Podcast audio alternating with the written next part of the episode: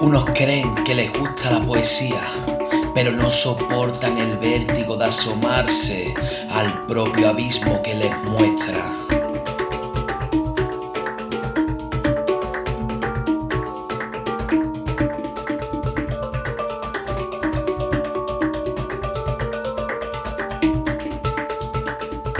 Otros aseguran que no la entienden, que no les gustan, que se desangran con la puñalada de una certera estrofa.